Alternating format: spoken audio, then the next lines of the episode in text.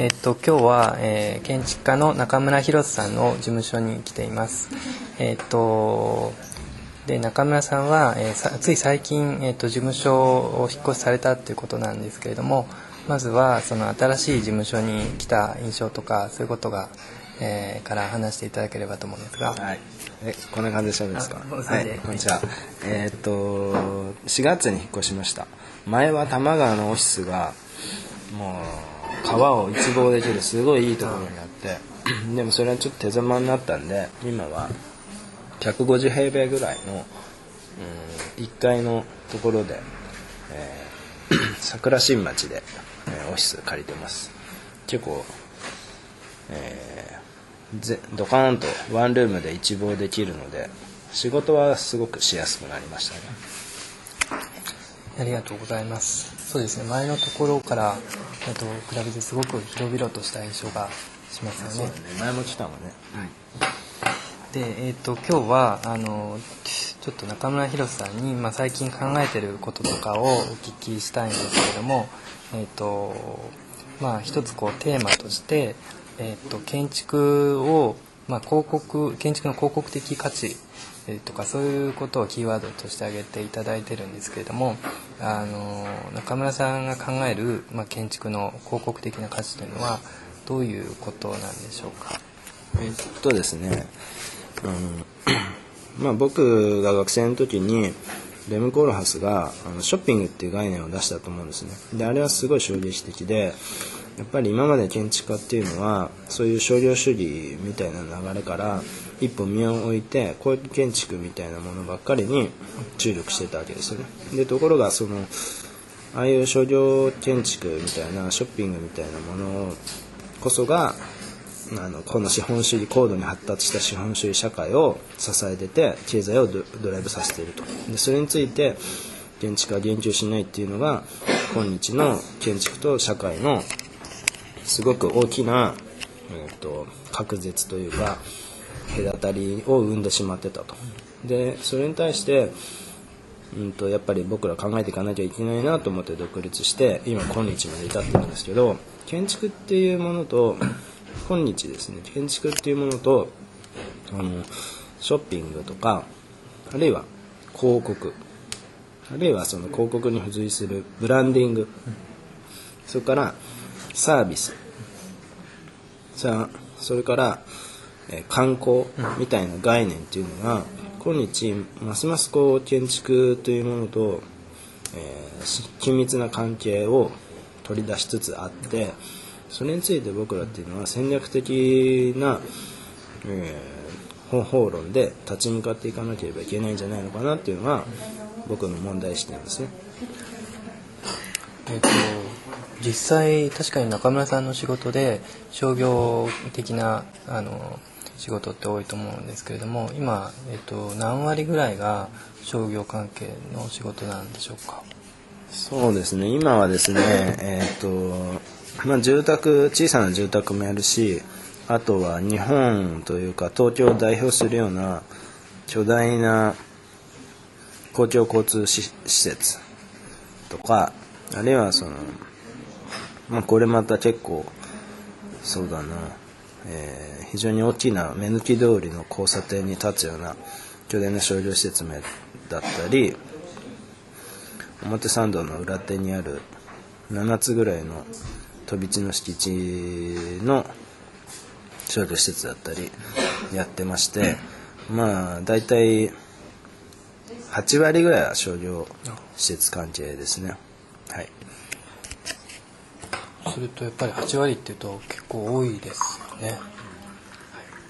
でえーとまあ、今のそのサービスとかそれから観光的なものと建築がこう結びついてくるというお話なんですけれどもあの例えば具体的には、えっと、中村さんが設計される時に、えー、そういうことを、まあ、あの商業施設とかの設計の時にどういうふうに考えて結びついて、えー、いっているんでしょうか？えっとですね まあ観光とかまだ自分の建築まああそうか今やってる公共施設はまさに観光っていう概念と建築をいかに接続するかっていうことをやってたりするんですけど えっ、と、まあ、ちょっと今それは あのまだはいあの公にはできないんですよね。で えっとですね建築を広告的な観点からあの作るっていうのはやっぱりこれは、えー今後真剣にもうすでに広告代理店をやってるんですけどやっていかなきゃいけなくて、あの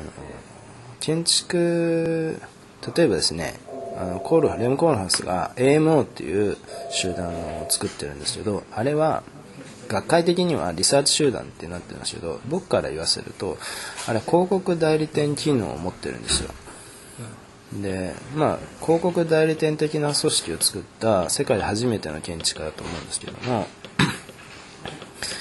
えーまあ、最初はプラダっていう一企業のブランディングからリサーチから始まって今や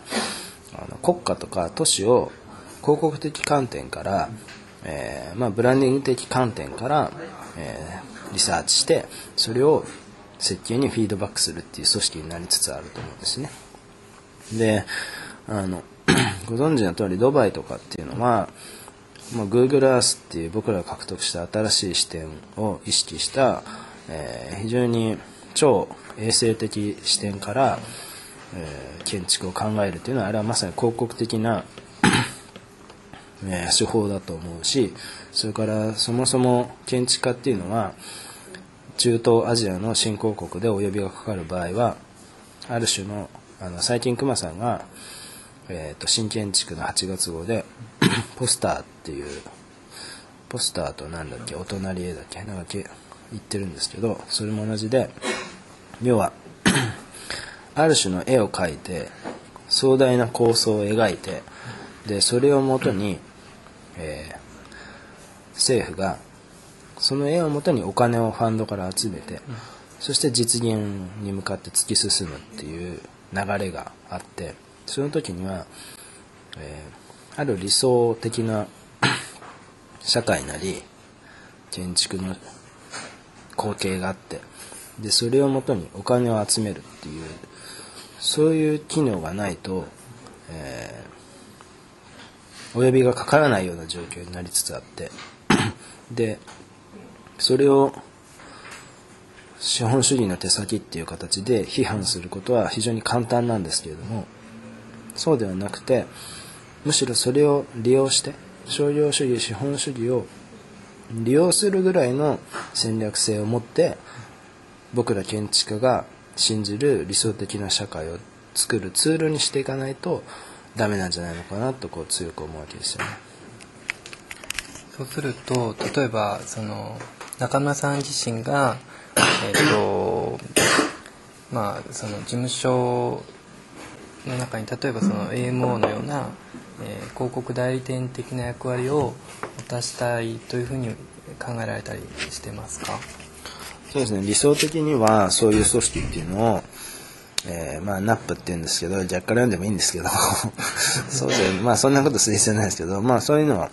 持ちたいなと思ってるし今実際はものすごいリサーチをかけて、まあ、今やってるのはかなり大きなもう何万平米っていう施設なんでリサーチかけて、えーやってます。である種、えーまあ、建築家でありながら商業のコンサルテーションみたいなものをあるいは MD 的なマーチャンダイジングができるそういうそれと建築の環境的な提案をセットでしていくような仕事を今実際にしてますなるほど。えっ、と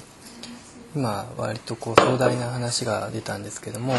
う一回今度はこの建築の広告的価値っていうのをちょっと具体的な例で説明、え